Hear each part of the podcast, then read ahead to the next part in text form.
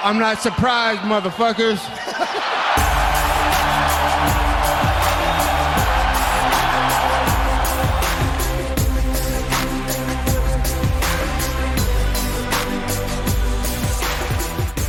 欢迎各位拳迷朋友来到一拳电台，我是 Cohen。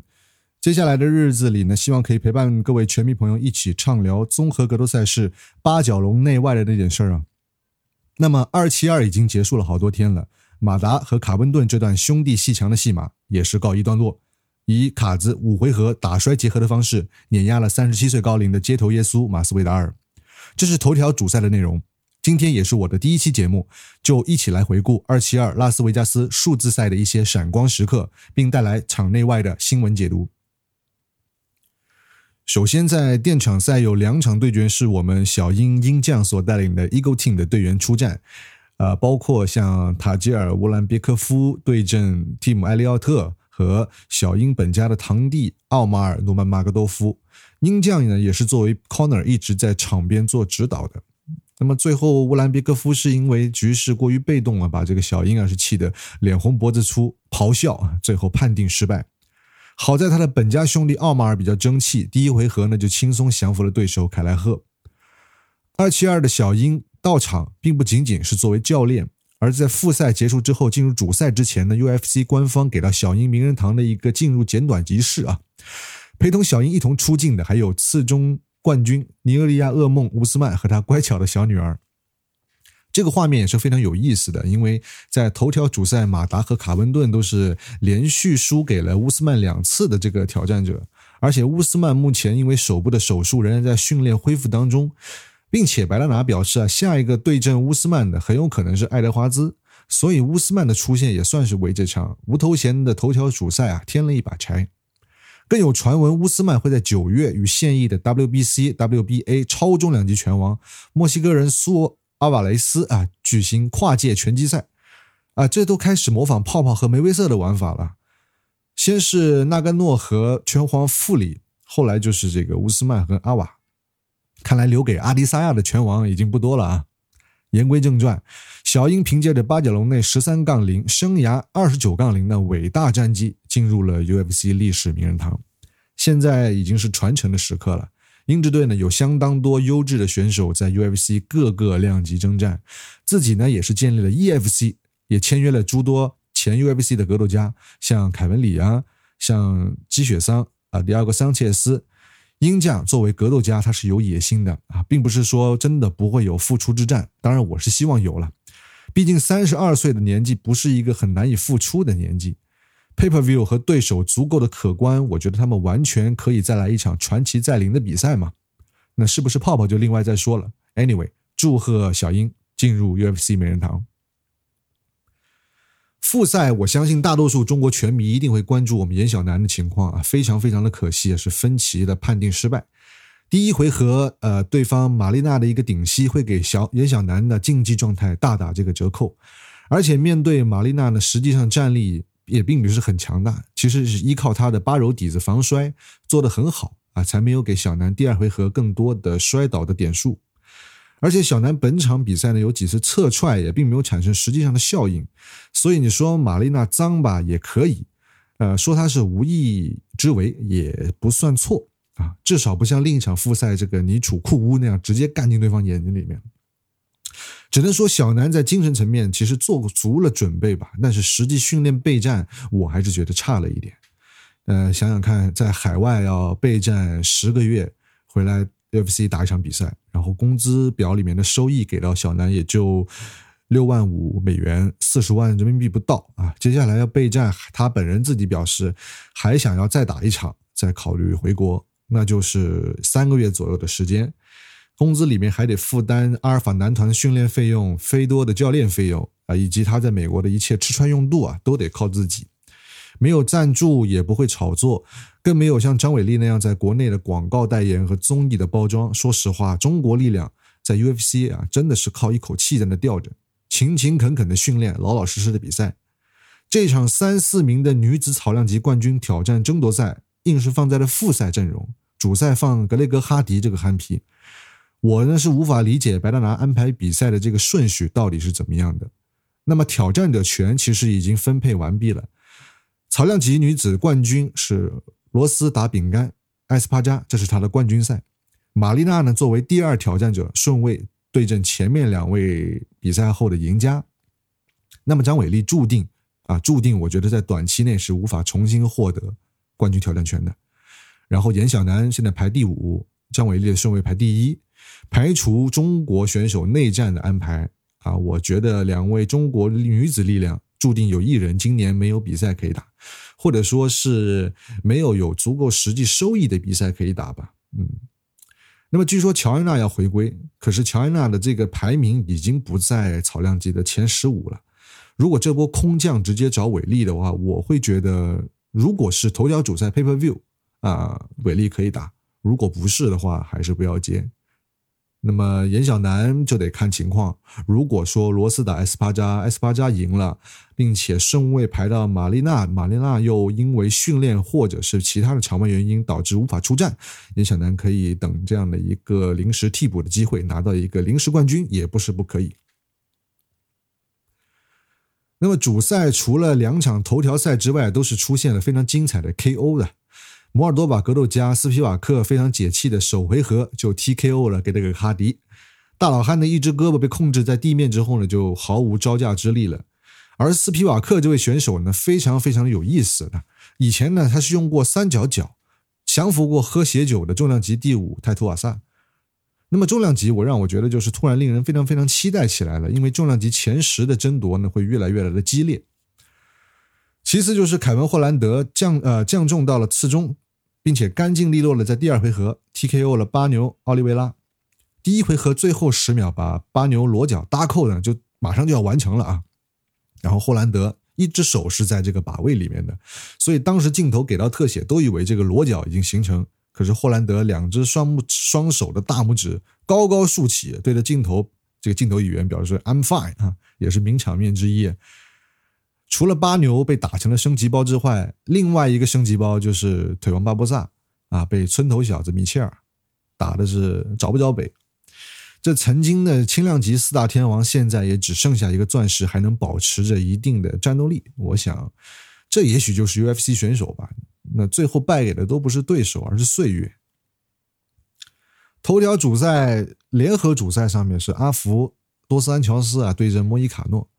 那这场比赛本来是不会发生的一场比赛，因为原本二七二是要上演这个拉斐尔沃，拉斐尔菲兹耶夫对阵拉斐尔多斯安乔斯，而菲兹耶夫呢在赛前因为得了新冠没有办法打，所以白大拿就怂恿马王马哈切夫想要参战。马哈切夫本来是跟大刘氏有一场头条对决，但是大刘氏却因为训练受伤，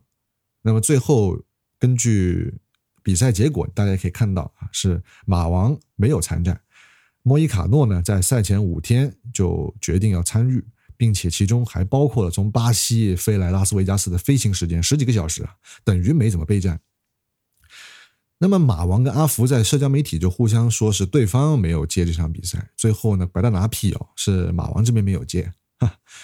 那么看来马哈切夫啊是对自己能否在现阶段打赢这个前任冠军。底气还不算很足，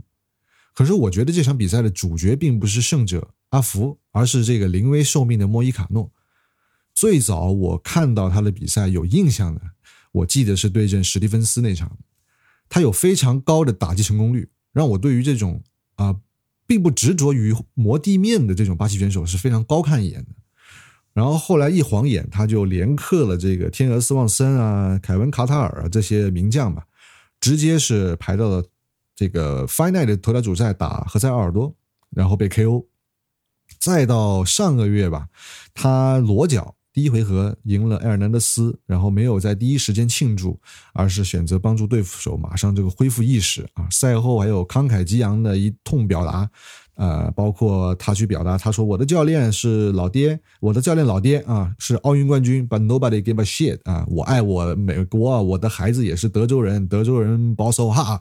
我要这个大支票给我打 money fight，很多人都被他的激情打动啊，然后这个大支票说来就来啊，他呢也不负众望，打满五回合，可是我觉得这场比赛确确实实是应该在第四回合结束的时候啊就应该叫停了。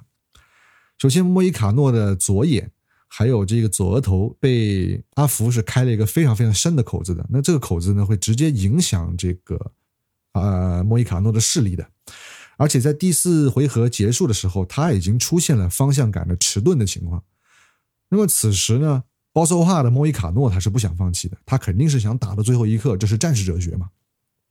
然后裁判会比较呃。裁判那边会不会有很主观的判断，认为哦选手，我觉得你一定要被叫停，因为他一定要要求医生进场。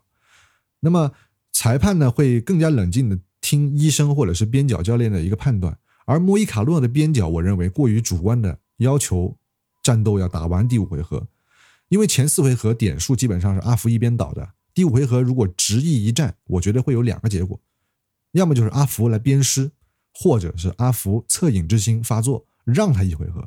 但是如果让这一回合，莫伊卡诺摇奖只要中一次，阿福翻船了，阿福就很亏。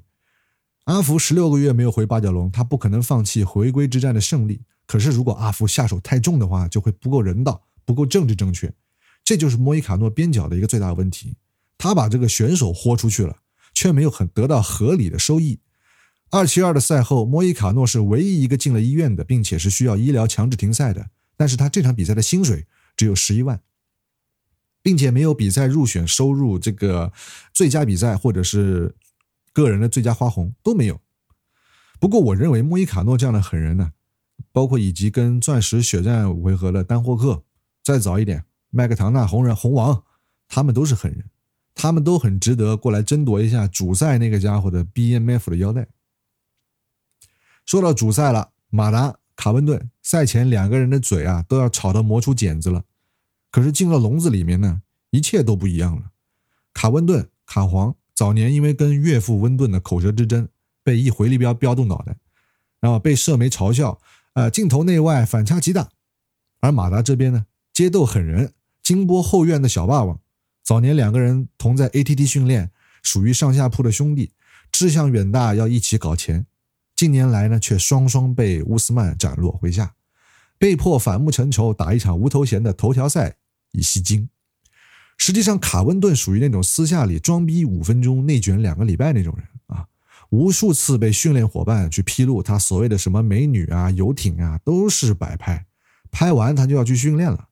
所以，这个强大的心肺功能是能够支撑他血战五回合乌斯曼，还有这次血虐马达的根本。此外，他的摔跤技术在次重量级全美几乎无出其右。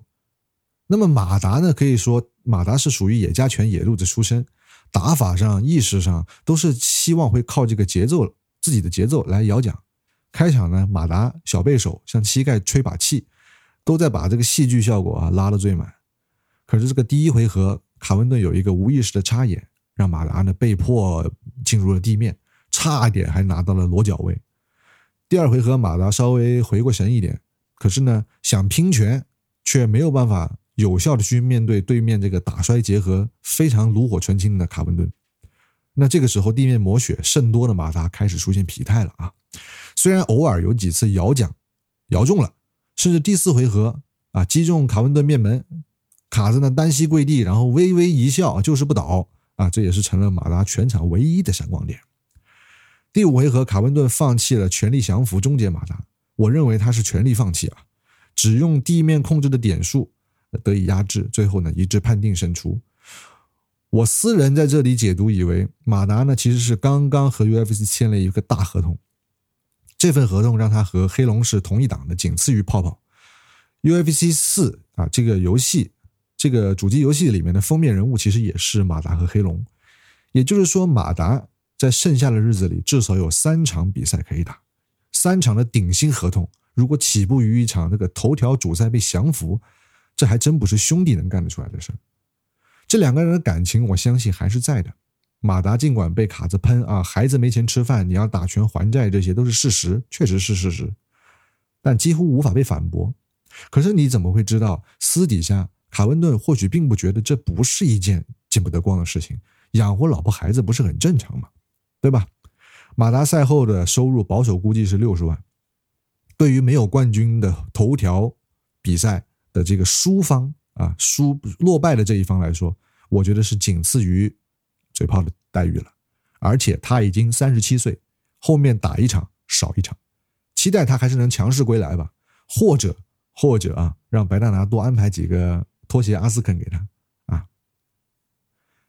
另外，近期还有一个 MMA 的国际新闻，讲的是有一个乌克兰的 MMA 选手叫马克西姆·兰多夫斯基，因为曾经在俄罗斯车臣地区的拳馆进行一个训练，在俄乌战争期间呢，被乌军虐待的短视频被被在网上传播开来。我呢是去挖掘了一下这个新闻的真伪，查到这个选手的名字和这个人是真实存在的，网上还能找到他一七年的一场比赛的录像。他的综合格斗战绩是一杠零，然后这个人还是二零一一至二零一四年期间乌克兰全国桑比奥锦标赛的冠军，他好像还出过说唱歌曲的发行啊。根据比赛录像和对这个短视频做一个比对，发现纹身细节基本能够确认是同一个人，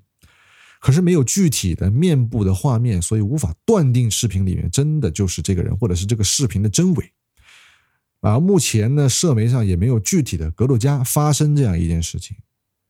那么，我认为对于俄乌战争啊，我们普通人是没有什么话语权的，那么甚至是没有什么不配有什么立场来表达的啊，这是政治，这是国家层面的事情。但是，我觉得对于军人这个角度来说，军人的职责就是保家卫国，不可以伤害普通民众，更加不可以就是伤害自己的同胞。我是希望这个视频是假的。也非常希望没有任何平民在军事冲突中受到任何迫害。